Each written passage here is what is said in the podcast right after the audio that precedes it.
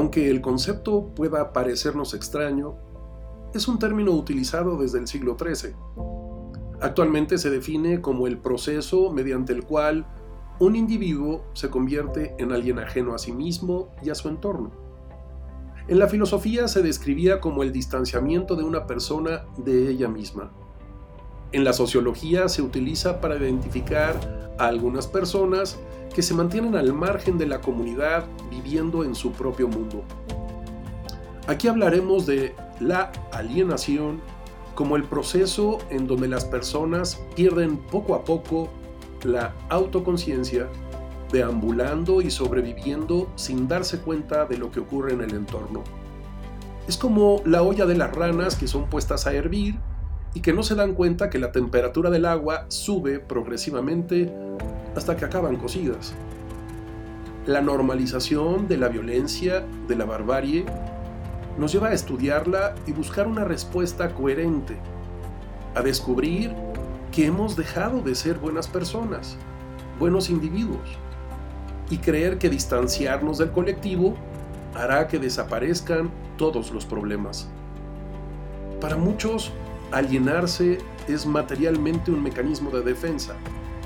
Es como actuar como si fuéramos un avestruz que esconde la cabeza bajo tierra, pensando en que lo que no ve, no oye o no siente, pues no existe y automáticamente desaparece. Cerrar los ojos, voltear la cara, distraerse con otras cosas, es evadirse. Pretender desconectarnos para así dejar de darme cuenta y ante ello, pues no asumo responsabilidad alguna y creo que eso es lo correcto. Podemos pensar que alienarse es resultado de desarrollar la capacidad de desconectarse, de dejar de prestarle atención a los cientos de miles de estímulos de todo tipo con los que materialmente somos avasallados, inundados, saturados todo el tiempo. No obstante, este altísimo nivel de desconexión en el que vive más del 99% de la población nos ha llevado a este punto de inflexión en el que se encuentra la humanidad. Ser mudos testigos y pretender pensar que lo que está ocurriendo en el mundo es parte de la vida, la evolución, el crecimiento y desarrollo, es pretender aceptar que el fin justifica los medios.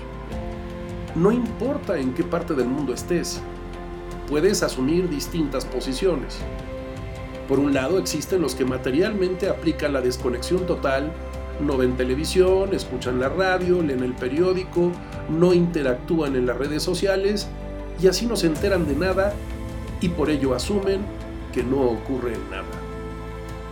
En segunda instancia, y en esta posición habita la mayoría de la población del mundo, es aquella en donde se enteran de lo que ocurre, pero al alienarse como mecanismo de defensa, creen que resguardarse en su pequeña burbuja ante lo que pasa en su entorno poco o ningún efecto tendrá en sus vidas. Opinan, hablan, se quejan, reclaman, pero de ahí no pasan.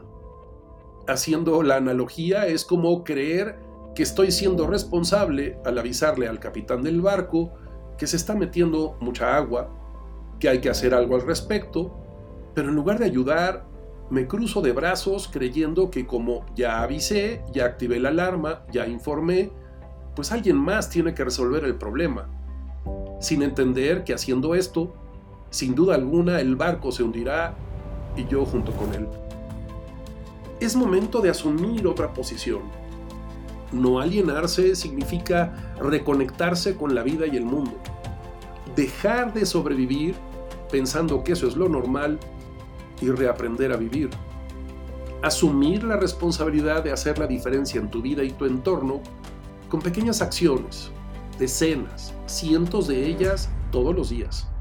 Dejar de quejarnos y solucionar nuestra propia problemática para empezar siendo personas comprometidas, responsables, haciendo sinergias, unirnos a otros que quieren y están dispuestos a salir adelante a ponernos límites y ponérselos a los demás sin dejar de ser amables y empáticos, a elevar nuestra autoconciencia, asumiendo la posición de ganar-ganar, pues nadie tiene que perder para que tú ganes.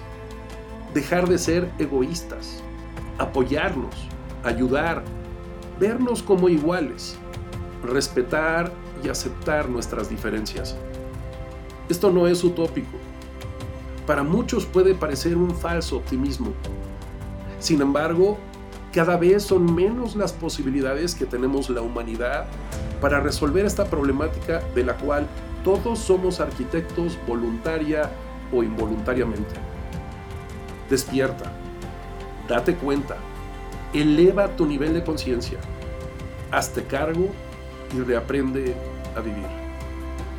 Espero esto te lleve a la reflexión.